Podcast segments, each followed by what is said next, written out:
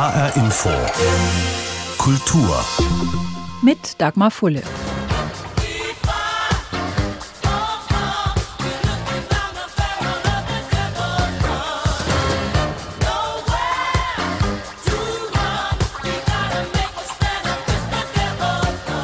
Devil's Gun von CJ and Company. Dahinter verbarg sich ein Produzentenduo aus Detroit und das war ihr einziger Hit.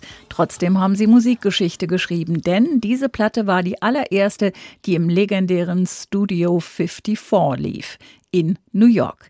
Ian Schrager ist einer der beiden Clubgründer und gerade 75 Jahre alt geworden. Mein Leben war eine wilde Fahrt, als würde ich mich an einen Blitz klammern. Uh, Die wilde Fahrt geht los am 26. April 1977 mit Ian Schragers erster Liebe, dem Club 54 mitten in Manhattan. Ihre erste Nacht beginnt, als Schrager zusammen mit seinem Freund Steve Robell die Türen öffnet. I think the first night was when we opened up the first night.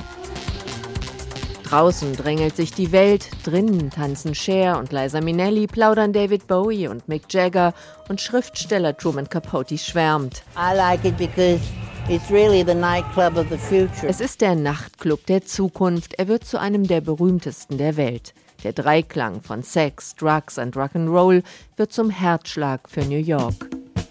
Am Morgen nach der Eröffnung entdeckt Traeger das Foto von sich und Rabel mit Sängerin Cher auf der Titelseite der New York Post und der studierte Jurist weiß, er ist jetzt der König der Nacht. Schrager tanzt nicht, aber er sieht, begrüßt die Stars der Welt, zieht Bianca Jagger auf einem weißen Pferd übers Glitzerparkett und er ahnt bereits, das musste untergehen. Der Club war wie ein Frankenstein-Monster, das wir erschaffen hatten. Es zerstörte uns fast. Uh, Nach 33 Monaten ist Schluss. Schrager und Robel landen im Gefängnis, weil sie Einnahmen von zweieinhalb Millionen Dollar nicht versteuert haben. Diana Ross singt noch einmal, Richard Gere ist da, Andy Warhol und mehr als 2000 Gäste feiern den Abschied für die verurteilten Straftäter. Der Erfolg war ihnen zu Kopf gestiegen, sagt der Mann mit dem Brooklyn-Akzent in einem Interview. Mein Vater hat einmal gesagt, wenn du gefallen bist, dann bist du da nicht zu Hause. Du musst aufstehen und wieder starten. Das tat Schrager mit Erfolg. Er gründete eine Kette von Boutique-Hotels Luxus sei ein Lebensgefühl, sagt er. Sein Luxus hat keinen Disco-Vibe mehr. Er ist die stille Kreativität. Es geht nicht ums Geld, es geht nicht um eine Marketingstrategie. Es geht darum, etwas Großes zu schaffen in dem fundamentalen Glauben, wenn du etwas wirklich Großes machst, dann verstehen das alle.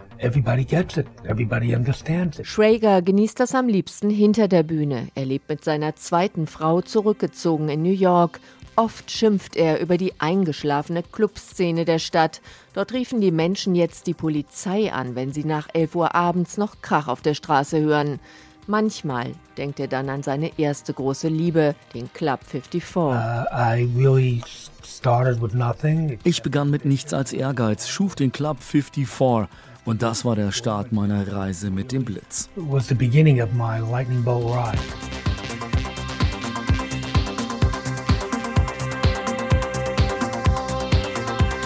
I Feel Love von Donna Summer aus einer Zeit, in der diese Musik aus München in den Clubs von New York lief. Antje Passenheim über das Studio 54 und seinen Gründer Ian Schrader. Von der 54. Straße, von der ehemaligen Adresse des Studio 54, ist es nur ein kleiner Spaziergang zu einigen der berühmtesten Theater am Broadway. Zum Beispiel zum Richard Rogers Theater. 2008 war da die Premiere des Musicals In the Heights, das von dort aus einen Siegeszug um die ganze Welt angetreten hat und gerade als Film in die deutschen Kinos gekommen ist. Der Mann, der es geschrieben hat, heißt Lin Manuel Miranda. Er ist auch der Autor von Hamilton, dem Megamusik Er ist auch der Autor von Hamilton, dem Mega-Musical-Erfolg am Broadway. Jetzt hat Miranda obendrein ein Stück Theatergeschichte gerettet, einen mehr als 100 Jahre alten Buchladen für Theaterskripte. 100 Menschen drängeln sich vor dem Drama Bookstore am Times Square. Autogrammstunde mit Lin-Manuel Miranda. Der 41-Jährige ist Schauspieler, Texter und Komponist der mehrfach ausgezeichneten Broadway-Musicals Hamilton und In the Heights. Aber Miranda ist noch mehr. Er ist einer der Retter des ältesten Buchladens von New York, dem Drama Bookstore. Ich habe das meiste vom Stück The Heights hier im Keller geschrieben, also kommen Sie hierher und kaufen Sie etwas.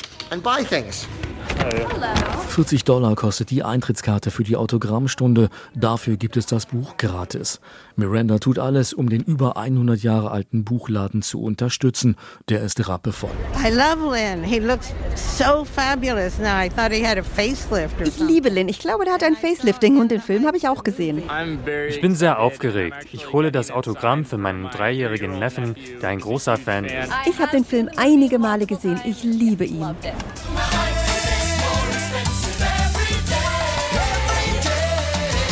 Film In the Heights ist gerade in Deutschland angelaufen. Es geht um das Leben in den Washington Heights, ein Viertel im Norden von Manhattan, das vor allem von Menschen aus Lateinamerika bewohnt wird. Es geht um die Liebe, aber auch um die immer wieder gern erzählte Einwanderungsgeschichte von Leuten, die es in den USA geschafft haben. Thomas Cale ist der Regisseur der Broadway-Version von In the Heights und einer der neuen Besitzer des Drama Book Stores. Der Shop war der Brutkasten vieler Ideen. Da konnten wir hingehen, dort konnten wir Projekte entstehen lassen. Es ist toll, dass der Buchladen genau dann eröffnet wurde, als der Film ins Kino kam. Läden wie den Drama Book Store gibt es in New York City sehr wenige. Der Laden wurde 1917 eröffnet. Er verkauft vor allem Theaterskripte aber auch Literatur und neuerdings Kaffee und Kuchen. Das ist ein Teil von New York und dass er nicht mehr existiert, das wollten wir uns einfach nicht vorstellen. Genauso sieht es auch Roseanne Sielen. Seit 1958 gehört ihr der Laden. Das alte Fachgeschäft für Theaterliteratur lief gut, doch dann setzte ein Rohrbruch ihr Lebenswerk unter Wasser, die Miete wurde erhöht und der Lockdown wegen Corona gab ihr den Rest. Dass Broadway-Star Lin-Manuel Miranda und seine Freunde in den Laden mit einstiegen, habe den Drama Book Store gerettet, sagt sie. It saved us. It literally saved the bookshop. Der Store wurde ein paar Straßen weiter neu eröffnet und neu designt. Ein Riesenbücherwurm bestehend aus hunderten Büchern, die sich bunt durch den Laden schlängeln, ist zum Beispiel neu, aber auch eine Leseecke und eine Probebühne, um neue Theaterideen zu testen. Thomas Cale ist überzeugt, der neue alte Drama Bookstore ist nun fit für die Zukunft. So viele Ideen und Träume wurden im alten Laden gesammelt. Meine Hoffnung ist, dass es nun so weitergeht für die nächsten 100 Jahre. Medienwirksame Autogrammstunden wie heute, inklusive dabei verkaufter Bücher, könnten dafür sorgen, dass das auch klappt. Aus New York Carsten Schabowski über den Autor und Schauspieler Lin-Manuel Miranda und seine Rettung eines mehr als 100 Jahre alten Buchladens. Die Theaterszene am Broadway und in Hessen mögen nicht viel gemeinsam haben, eins dann aber doch. Während des Corona-Lockdowns war alles dicht. Wegen der Abstandsregeln konnten die Ensembles nicht mal proben. In Frankfurt aber gibt es eine Ausnahme, die Theatergruppe Antagon, Mitveranstalter des jährlichen Theaterfestivals Sommerwerft. Seit 30 Jahren schon wollen sie das Theater zu den Menschen bringen und sie arbeiten nicht nur miteinander, sie leben auch zusammen. Auf den ersten Blick wirkt alles ruhig, fast schon verschlafen vor der Antagonhalle im Frankfurter Osten. Aber kaum hat man den alten rostigen Zaun hinter sich gelassen, ändert sich das Bild. Menschen wuseln über den Hof, Gabelstapler bewegen Container und Baumaterialien. Dazwischen Wohnwagen, wild wuchernde Brombeerhecken und Tomatenpflanzen. Sogar eine selbstgebaute Sauna mit Blick ins Grüne steht hier. Das Antagon Aktionstheater hat sich ein wahres Refugium geschaffen. 25 Künstlerinnen und Künstler aus aller Welt leben und arbeiten hier zusammen, auf 6000 Quadratmetern. 20 weitere gehören zum Ensemble, leben aber außerhalb des Geländes. Das Kollektiv gibt es seit mittlerweile 31 Jahren, auch wenn die Besetzung immer wieder wechselt. Bernhard Bub ist einer der Mitbegründer des Kollektivs. Also es geht nicht darum, dass wir neue ästhetische Formate entwickeln und uns künstlerisch da aufstellen. Natürlich achten wir sehr auf Qualität und auch äh, auf unsere künstlerische Sprache, aber eigentlich ist das Ziel, Menschen in Verbindung zu bringen mit darstellender Kunst. Darum wollen sie das Theater dorthin bringen, wo sich das Publikum ohnehin aufhält. Im öffentlichen Raum, auf der Straße. Menschen und Theater zusammenbringen, das gilt auch für die Künstlergruppe selbst. Zehn Nationalitäten treffen bei Antagon aufeinander. Sogar fünf Kinder leben hier. Hauptsächlich wird Englisch gesprochen, sagt Bernhard Bub. Aber eigentlich sind wir ja Spezialisten in nonverbaler physischer Theaterkommunikation. Damit das Zusammenleben funktioniert, gibt es klare Regeln. Wer sich zurückziehen will, geht in seinen Wohnwagen. Für Austausch kommt man in die große Gemeinschaftsküche. Für die gilt ein Koch- und Putzplan.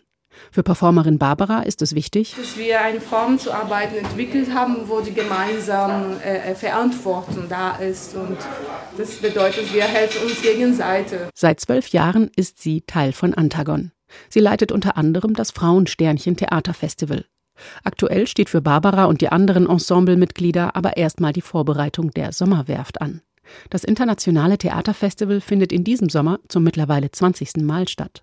Unter dem Motto Sichtbar machen sollen vor allem Künstlerinnen und Künstler aus der Region die Möglichkeit bekommen, endlich wieder vor Publikum auftreten zu können.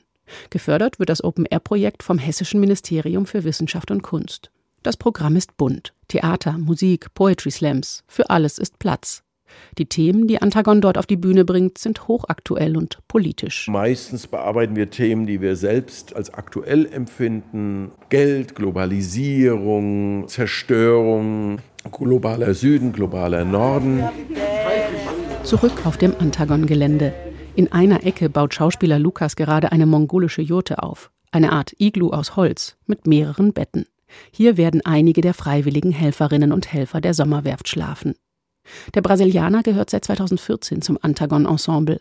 Das Kollektiv ist für ihn Familie geworden. Nicht nur zusammenarbeiten, sondern sich als Gemeinschaft verstehen. Genau das sei es, was das Antagon Theater ausmacht. Wenn Leute zu unseren Performances kommen, sehen sie, dass wir diese Intimität haben. Es ist auf der Bühne sichtbar, dass wir eine Verbindung haben, weil wir zusammenleben. Wir bringen diesen Geist von Gemeinschaft auch auf die Bühne. Gemeinsam leben und arbeiten. Das praktiziert die Theatergruppe Antagon seit über 30 Jahren im Frankfurter Osten. Ein Bericht von Annalisa Lüft. Jeder Krieg hat seine Opfer. Das Gleiche gilt für den guten Witz. Mit diesem Credo provoziert das Zeichnerduo Gräser und Lenz mehrmals pro Woche die Leserinnen und Leser der Frankfurter Allgemeinen Zeitung. Mal zu Lachanfällen, mal zu Wutausbrüchen. Und das schon seit 25 Jahren. Das Karikatura-Museum in Frankfurt feiert dieses Jubiläum mit einer großen Ausstellung und nennt sie so wie mancher den Humor von Gräser und Lenz. Schlimm. Eine Kuh mit großem Euter, gezeichnet aus feinen Federstrichen. Hinter ihr ein riesiger Kuhfladen. Darüber schwirren zwei fröhliche Fliegen. Unter dem Bild steht die gute Nachricht für Eintagsfliegen. BSE-Inkubationszeit liegt bei zehn Jahren. Das war die erste Karikatur des Duos Gräser und Lenz für die Frankfurter Allgemeine Zeitung. 1996, zu der Zeit, als die Rinderseuche BSE in Großbritannien grassierte. Jetzt hängt die Zeichnung mit 383 anderen eingerahmt an einer der dunklen Wände des Karikatura-Museums in Frankfurt. Die Ausstellung für Achim Gräser ein Witzebad zum Eintauchen. Aber nicht nur das. Man kann es auch sehen als ein, so ein epochales Abschlussding, weil da Witze versammelt sind, über die wir eben seit 25 Jahren in aller Unschuld lachen und äh, die möglicherweise oder unter denen es welche gibt, äh, die so ohne weiteres dann nicht mehr belacht werden dürfen. Um politische Korrektheit aber schert sich das Duo nicht. Von Querdenkern über die Frauenquote bis hin zu Kim Jong-un oder Donald Trump sind sie tagtäglich auf der Suche nach wunden Punkten, erzählen die beiden. Schlendert man durch die niedrigen Gänge der Ausstellung, ist die Bandbreite der Zeichnungen zu erkennen. Was die Karikaturen vereint? Die Provokation. Insofern, als es natürlich eine bubenhafte Lust ist, Opposition einzunehmen, dort wo alle einer Meinung sind und äh, es auch einen Heidenspaß macht, ja, jemanden zu veräppeln oder zu verarschen. Und das machen Gräser und Lenz gern. Ein bisschen vor sich hingebrabbelt dürfen Scherze und Frotzeleien auch in den Gängen des Museums nicht fehlen. Kennengelernt haben die beiden sich schon im Studium in Würzburg. Heute sind sie Anfang 60. Der eine groß, der andere kleiner, rundlich und mit einem Strohhut auf dem Kopf. Sie leben in Aschaffenburg, in einem Haus mit gemeinsamer Zeichenwerkstatt. Aber Frankfurt, das ist ihre Hauptstadt, sagen sie. Die Hessinnen und Hessen hätten sie stets in ihrer Arbeit inspiriert, erzählt Heribert Lenz. Es ist einfach ein wunderbarer Menschenschlag, der eine gewisse Selbstdistanziertheit hat und nicht zum Pathos neigt, was sehr, sehr angenehm ist. Dass das Duo zur konservativen Fatz finden würde, war keineswegs immer klar. Standen sie doch eigentlich den Künstlern der linksideologisch geprägten neuen Frankfurter Schule nahe und dem Satiremagazin Titanic. Dementsprechend groß war die Skepsis, sagt Lenz. Wir haben unsere Witze, unsere Skizzen hingeschickt am Anfang und äh, es gab bei Titanic in der Reaktion schon Wetten, dass das nicht länger als ein paar Wochen hinhauen würde. Aber wir waren dann überrascht, äh, was dann doch für Witze genommen wurden. Und da haben wir auch uns selber äh, oftmals geirrt. Also gab es Gräser und Lenz nun regelmäßig in der FAZ. Von dort aus prägten sie die Karikaturenlandschaft. Es ist ja doch so, dass es heute, dass die fast eigentlich alle unsere Kollegen, die für Tageszeitung arbeiten, so wie wir zeichnen, also mit, mit richtiger Witz, mit Sprechblase. Und es war damals, vor 25 Jahren, war das noch nicht der Fall. Also es hat dann Schule gemacht. 25 Jahre, in denen politisch viel passiert ist. Und so sind die Karikaturen von Gräser und Lenz auch ein Stück Zeitgeschichte. Milena Pieper über die Jubiläumsausstellung mit den Karikaturen von Gräser und Lenz. Zu sehen bis zum 21. November im Karikatura-Museum. Und wer immer noch nicht aus dem Haus gehen will, freut sich vielleicht mal wieder an einem Spieleabend. Brettspiele haben derzeit Hochkonjunktur. Während des Lockdowns haben sich so viele Familien zum Spielen an einen Tisch gesetzt wie schon lange nicht mehr. Die Umsätze in der Spieleindustrie haben bis zu 40 Prozent zugelegt. Eine Jury hatte auch in diesem Jahr die Qual der Wahl zum Spiel des Jahres und hat sich am Ende entschieden für Micro Macro Crime City. Ausgedacht hatte sich der Berliner Spieleautor Johannes Sich. Das Spiel kommt völlig ohne Text aus. Es besteht aus einem großen schwarz-weißen Plakat. Das zeigt unzählige Szenen der titelgebenden Stadt. Darin versteckt sind Kriminalfälle, die die Spieler und Spielerinnen lösen müssen. Das Spiel erinnert an ein Wimmelbild. Johannes Sich erklärt, wie es dazu kam. Dass wir ein Spiel machen wollten mit sehr kleinen Details und einem sehr großen Makro, in dem man winzige Details finden muss. Und dann haben wir gemerkt, oh, das sieht ja aus wie ein Wimmelbild. Es zeigt zum Beispiel einen Skateboarder mit Messer im Rücken, einen Bürgermeister mit Geldkoffer oder einen Mann, dem sein Zylinder gestohlen wurde. Der Jury gefiel an Mikro Makro vor allem, dass es mit so wenig auskommt. Das Poster und ein paar Karten reichen, sagt Jurymitglied Harald Schrapers in einem kurzen Vorstellungsfilm.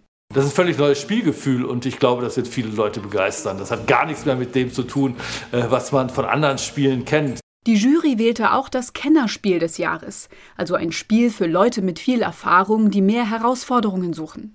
Hier gewann Paleo, ein Spiel über das Leben in der Steinzeit, in dem die Spielerinnen und Spieler jagen, sammeln und Vorräte anlegen. Erdacht hat es der Kölner Archäologe Peter Rustemeyer. Jurymitglied Martina Fuchs begründet die Entscheidung. Paleo ist eines der herausragenden Spiele mit einem ganz frischen Thema, kooperativ, zusammen äh, mit dem ganzen Stamm durch die Steinzeit. Paleo ist ein kooperatives Spiel, man kommt also nur gemeinsam zum Ziel.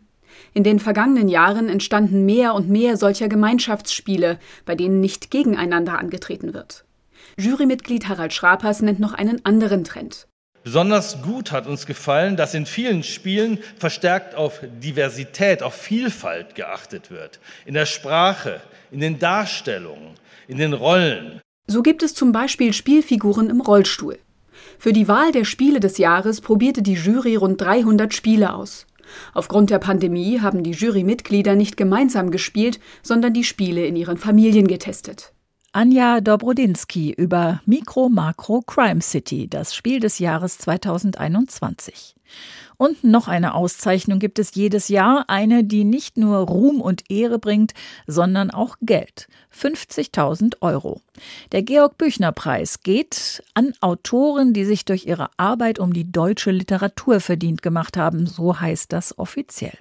In diesem Jahr ist das der österreichische Schriftsteller Clemens Setz. Clemens ist sanftmütig auf Lateinisch und Setz heißt auf Kärntner Slowenisch, also der Sprache meiner Großeltern, Hase. Das heißt, der sanftmütige Hase. Das ist es, was ihn interessiert. Wie unser Leben mit unserer Sprache verwoben ist. Wie sich beides wechselseitig beeinflusst, erweitert und begrenzt. Clemens Setz, der auf den Covern seiner Bücher als Clemens J. Setz verewigt ist, wurde schon vor zehn Jahren als Junggenie der deutschen Literatur gefeiert. Er hat die deutschsprachige Literatur in den letzten 14 Jahren stark geprägt. Aber er war nie ein Mainstream-Autor. Im Gegenteil, man darf Clemens Setz als Nerd, als Fachwisser und Sonderling im besten Sinne bezeichnen. Das hat weniger mit seinem Mathematikstudium oder mit seinem wallenden Vollbart zu tun, sondern vielmehr damit, wie intensiv der österreichische Schriftsteller die Grenzbereiche des menschlichen Daseins untersucht. Wenn man etwas nur im Kopf benennt, ist dann trotzdem noch wer da. Ne? Wenn man jetzt in einer Raumkapsel eingesperrt ist, ganz allein, man benennt noch immer die Welt, so ganz beherzt und wacker. Gibt es da irgendwer, der einem zuhört noch? Das ist eine Frage, die mich endlos zum, so, zum Schwelgen bringt. Weiß nicht warum. Clemens Setz schreibt Lyrik, Prosa, Essays und Theaterstücke, beherrscht die kleine Form ebenso wie die große. Seine komplex konstruierten Romane sind viele hundert Seiten stark. Und er ist nicht nur literarisch in den Grenzbereichen unterwegs.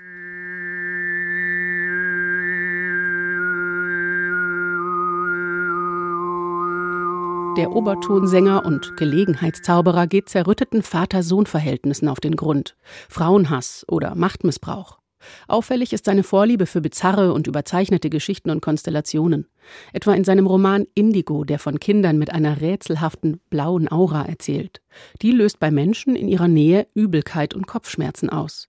Nur eines von vielen Prinzipien seines sehr experimentierfreudigen Schreibens. Die Übertreibung, die die Verhältnisse letztlich treffender und ehrlicher beschreibt, als es jede nüchtern realistische Schilderung könnte. Also wenn man zum Beispiel eine gewisse Figur hat, die äh, sich besonders minderwertig fühlt, dann kann es manchmal eine Form von Ehrlichkeit und von Aufrichtigkeit gegenüber der Figur sein, wenn man sie wirklich jetzt physisch im Text schrumpfen lässt. Sie wird wirklich ein Däumling und die Leute spielen mit ihr und der Hund tragt sie davon und so weiter. In seinem neuesten Buch Die Bienen und das Unsichtbare untersucht Clemens Setz die Grenzen von Sprachsystemen anhand von Kunstsprachen wie Esperanto, Klingonisch oder Volapük.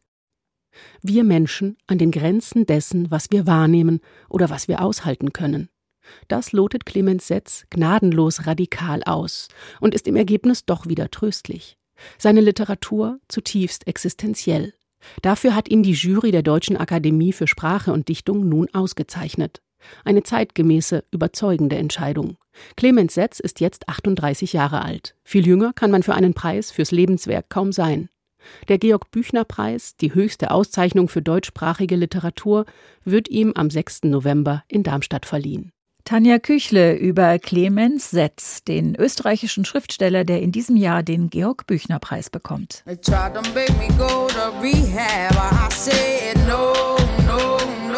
Sie wollten mich zur Reha schicken in eine Entzugsklinik, aber ich habe Nein gesagt sang die junge Engländerin Amy Winehouse 2006. Es war der Beginn einer schnellen, kurzen Karriere. Mehr als 33 Millionen verkaufte Platten, sechs Grammys. Sie war auf dem Weg zum Weltstar mit ihrer sensationellen Stimme und ihrem einzigartigen Gefühl für Soul. Aber ihre Seele hielt dem Erfolg nicht stand. Amy Winehouse starb vor zehn Jahren im Juli 2011. Soul is guts, it's heart, I guess. That sounds so cheesy, but it's true. Soul kommt aus dem Bauch und aus dem Herzen. Klingt kitschig, ist aber wahr. Soul ist etwas, das dich kontrolliert, etwas, das du nicht ignorieren kannst. Um Soul zu singen, brauchst du Mumm, Entschlossenheit. Du musst in der Lage sein, mit den Leuten durch die Scheiße zu gehen und mit der Welt. Du musst Rückschläge hinnehmen können. Du musst deine eigene beste Freundin sein können. Das ist wichtig. Ebenso aber auch dein schlimmster Feind.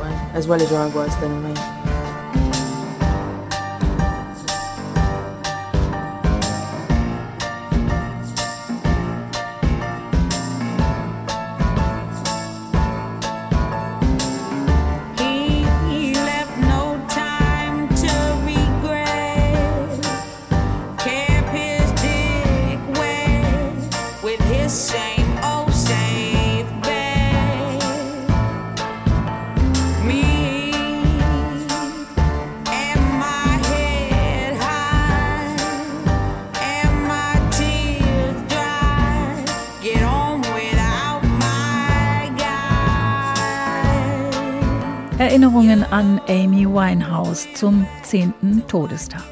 Und das war HR Info Kultur. Den Podcast finden Sie auf hrinforadio.de und in der ARD Audiothek. Mein Name ist Dagmar Fulle.